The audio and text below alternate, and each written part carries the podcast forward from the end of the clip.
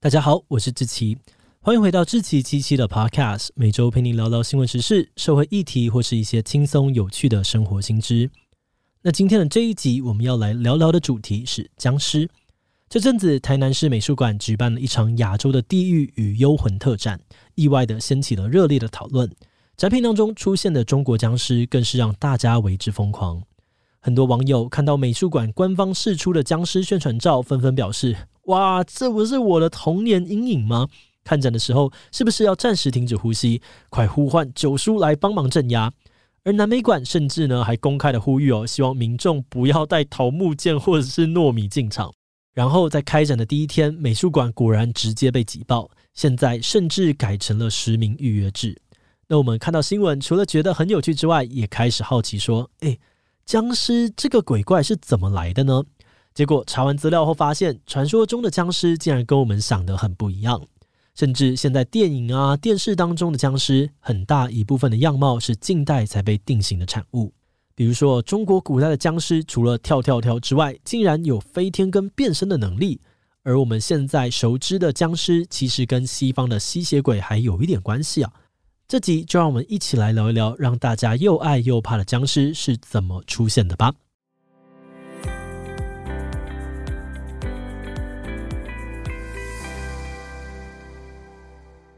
僵尸这个词在中国的古代指的是死后却没有腐坏的尸体。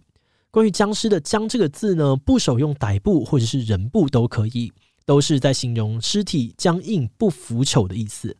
那在传统的观念里面，如果下葬之后尸身没有腐坏，通常不是什么好事。举例来说，以前在中国北方的某些地区，如果发生了干旱啊、缺水，当地人可能就会把问题归咎给僵尸。他们会挖掘别人的祖坟，找出没有腐坏的僵尸，然后再把这些尸体给烧掉，祈求上天下雨。而除了在文献当中可以看到与僵尸有关的民俗传统之外，在一些这个志怪小说啊，或者是乡野奇谈当中，也记录了不少光怪陆离的僵尸事件。在这些故事里面，僵尸通常全身长满白色、绿色或是黑色的毛发。呃，对，没有错，当时的僵尸呢是有毛的，外貌真的非常的吓人。然后，不同僵尸的形态差距也很大。有的僵尸因为缺乏后代的供养，会从棺木里面跳出来索讨食物；有的僵尸天性狠毒，会跑出来滥杀无辜；甚至有的僵尸还拥有飞天、变身等等的特殊能力。诶，不过这些奇形种僵尸怎么跟我们印象当中的僵尸好像不太一样呢？这是因为现代对于僵尸的想象，主要来自于一个很特别的中国民间习俗——湘西赶尸。传说中，在中国的湘西附近，曾经盛行着独特的赶尸术。由于湘西的地形大多是崎岖的这个山地哦，土地的资源相对贫瘠，导致许多年轻人只能够去外地打拼，人口流失非常的严重。但是这些外出的人呢，却因为战乱、疾病等等不幸身亡，客死异乡。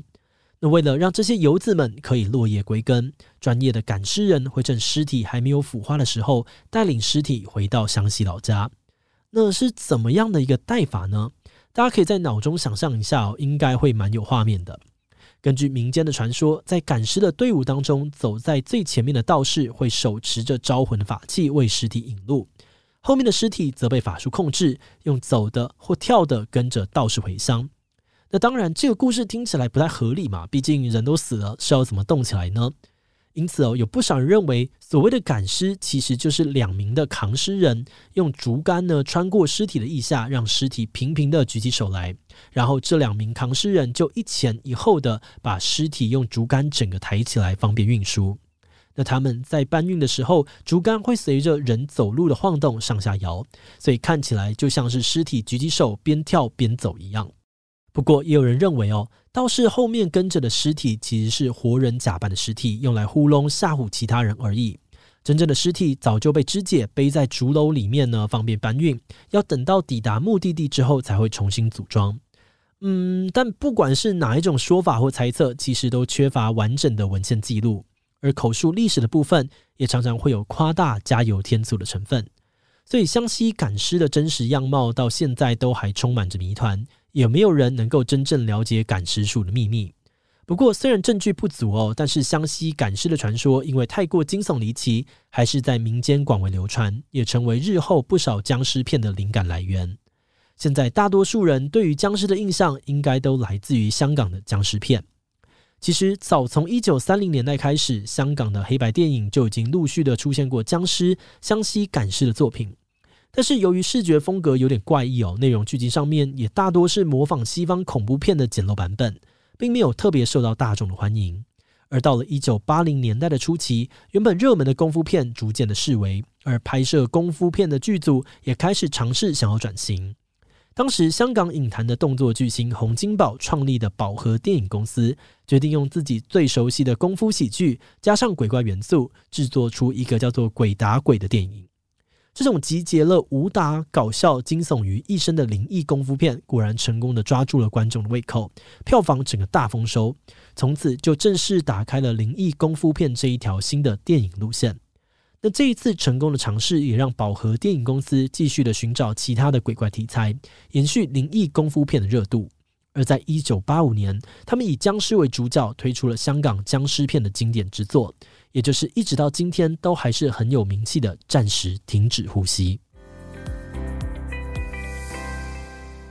暂时停止呼吸》是台湾版本的片名。其实这部片在香港的名字更加的直白，就叫做《僵尸先生》。不过为了大家收听方便，接下来我们还是会用各位熟悉的片名《暂时停止呼吸》来讨论。好的，那这部电影的重要之处哦，在于它里面很多的设定都成为了后来许多僵尸片取材的经典。首先，这部片确立了茅山道士对战僵尸的正反派对抗。通常在这类的电影里面，僵尸会因为不明的原因跑出来危害人间，而道士会使用民间的茅山术，像是桃木剑、糯米、黄纸符来降服僵尸。因此，后来这种类型的僵尸电影呢，又称为是茅山僵尸片。另外，电影当中的背景设定也大致沿袭了过去功夫片的套路。像是功夫片常见的师徒角色、清末明初的时代背景，还有逗趣搞怪的武打情节，都被这支电影给沿用。所以，就有影评人认为，香港的僵尸电影其实只是功夫片的借尸还魂、换汤不换药。而在角色设计的部分，暂时停止呼吸，把过去港片对于僵尸的描绘再次的改良，融合了江西赶尸，还有很多不同的民俗传说。比如说，他们把僵尸设定成身穿清代的官服、头贴符咒、跳跃前进的鬼怪。另外，他们还发明了僵尸会发现人类呼吸的经典设定，而这也是为什么现在大家会有遇到僵尸要憋气这样子的说法。而台湾片名《暂时停止呼吸》同样也是参考了这个关键设定来命名的。那除了这个憋气的设定哦，《暂时停止呼吸》的团队还参考了西方恐怖电影，把西洋吸血鬼的元素套用到了僵尸上面。所以片里面的东方僵尸会出现很多西方吸血鬼的特色，像是拥有利爪啊，还有这个獠牙，吸血的时候呢会咬人脖子，而被咬到的人也会变成僵尸等等。甚至他们的英文片名还直接呢叫做 Mr. Vampire，吸血鬼先生。总结来说，暂时停止呼吸，结合了东西方的元素，创造出了独一无二的港式僵尸，也形塑了我们当今对于僵尸的认识。那果不其然，暂时停止呼吸上映之后，受到了观众的热烈欢迎，票房开出了红盘。他们在香港创造了两千万港币的佳绩，台湾的票房也来到了四千多万新台币。以当时来说，真的是非常优秀的成绩。那嗅到了商机的片商，当然也决定乘胜追击，以一年一部的速度推出系列的续集，像是《僵尸家族》啊、《灵幻先生》等等的电影，也都获得了不错的成绩。而在这个系列电影当中，饰演道长九叔的演员林正英也因此一炮而红，成为了华人圈当中降妖除魔的代表人物，经典的形象深植人心。那也因为暂时停止呼吸的大成功哦，就引起了香港电影同业的争相模仿，每年都有好几部僵尸电影上映。那虽然这些影片情节都不太一样，但大部分都延续了茅山道士对战僵尸的经典套路。眼看着僵尸片在香港那么抢手，台湾的片商也开始跟风，在当时推出了《僵尸大闹西门町》《僵尸小子》等等的作品，想要搭上这波热潮的顺风车。而且我们还查到很有趣的资讯哦，像是《僵尸小子》里面呢，因为使用儿童演员来扮成僵尸，引起了不少小孩模仿僵尸跳，当时还被教育学者立委批评，导致新闻局一度禁播这部片。好的，那说回来哦，部分比较成功的僵尸片呢，甚至还跨出了华语地区，像是香港的僵尸片就在日本大受欢迎，后来还推出了红白机的游戏作品《灵幻道士》。大概在一九八五到一九九零年呢，这短短的五年之间，僵尸电影就如雨后春笋般的不断冒出，成就了香港僵尸片的黄金年代。不过，热潮来得快，退得也快，僵尸片很快就遇到了瓶颈。因为太多人跟风制作类似的主题，观众开始感到疲乏，觉得看来看去都差不多。而为了激起大家的兴趣，当时的僵尸片也不得不求新求变，情节变得越来越奇特。像是一九八九年，九叔林正英自导自演的《一眉道人》，就引进了西洋吸血鬼来场中西大战。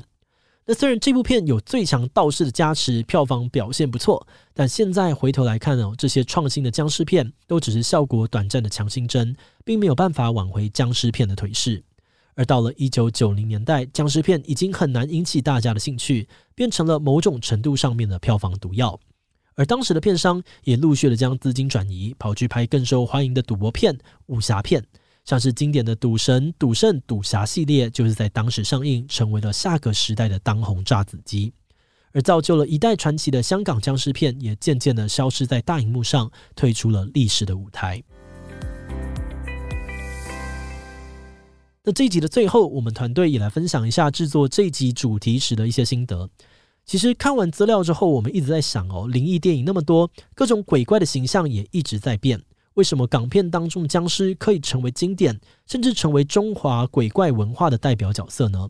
我们觉得这其中可能有两个关键因素。第一，就是电影暂时停止呼吸的成功。这部片让观众对于僵尸的想象定型，形成了一种框架，让后来的僵尸电影很难跳脱这部片的设定。就像是讲到武侠片很难跳出金庸小说的脉络，讲到魔法的电影呢，很难跳出哈利波特的世界观一样。暂时停止呼吸太过成功，让之后的作品选择模仿相同的套路，把僵尸的形象不断的复制贴上，进而强化了大众对于僵尸的单一想象。而第二个因素则是僵尸的本土性。最早期香港的鬼怪影片，因为呢经常模仿国外的吸血鬼电影，总是有种说不上来的违和感。不过后来香港发展的僵尸片，基本上呢是奠基于本土传说设计的角色。跟外国的恐怖片比起来，不论是时代背景还是场景的设定，都有更多文化上面的亲切感。再加上电影当中穿插的儒家思想、道教习俗，也跟不少观众的生命经验有所重合，也让这类型的僵尸片更容易引起共鸣，成为了华人圈整个世代的共同记忆。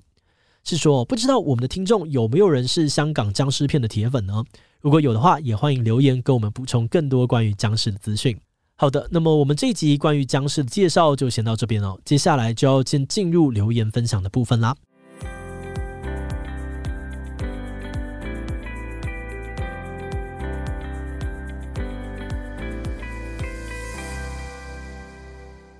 接下来的这个留言分享的部分很简单，只要你有帮我们的节目在 Apple Podcast 上面留五星留言，那你的留言内容就有机会被我们团队选中。然后就可以在这边被分享，还有得到我们的回复哦。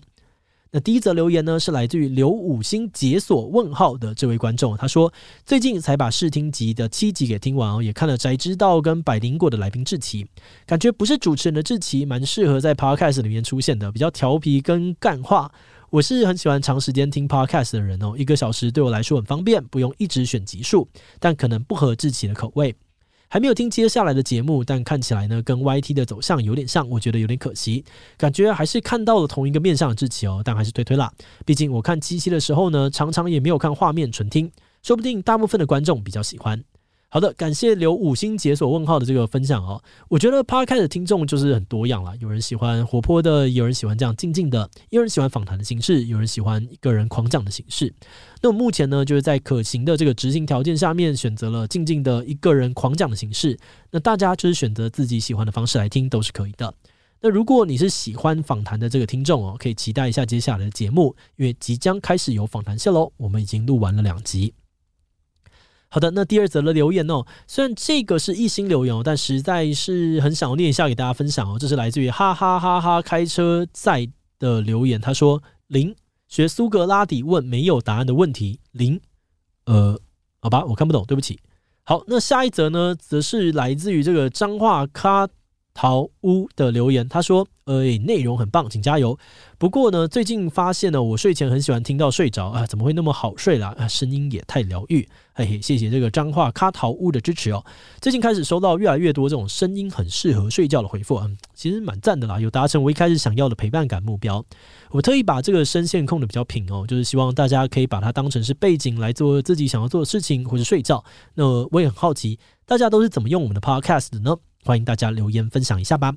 好的，那下一则留言呢，是来自这个微宣布的留言哦。他说：“经典教徒报道，订阅订阅，赞。”好，谢谢这个微虚部的微虚蹦的支持哦。经典教势力真的是很强大啊！上次去读信真的也是蛮好玩的。那我呢也已经跟这个马克还有团队讨论过了，之后呢会试做一集读信的内容哦。希望也有机会成为一个固定的节目线。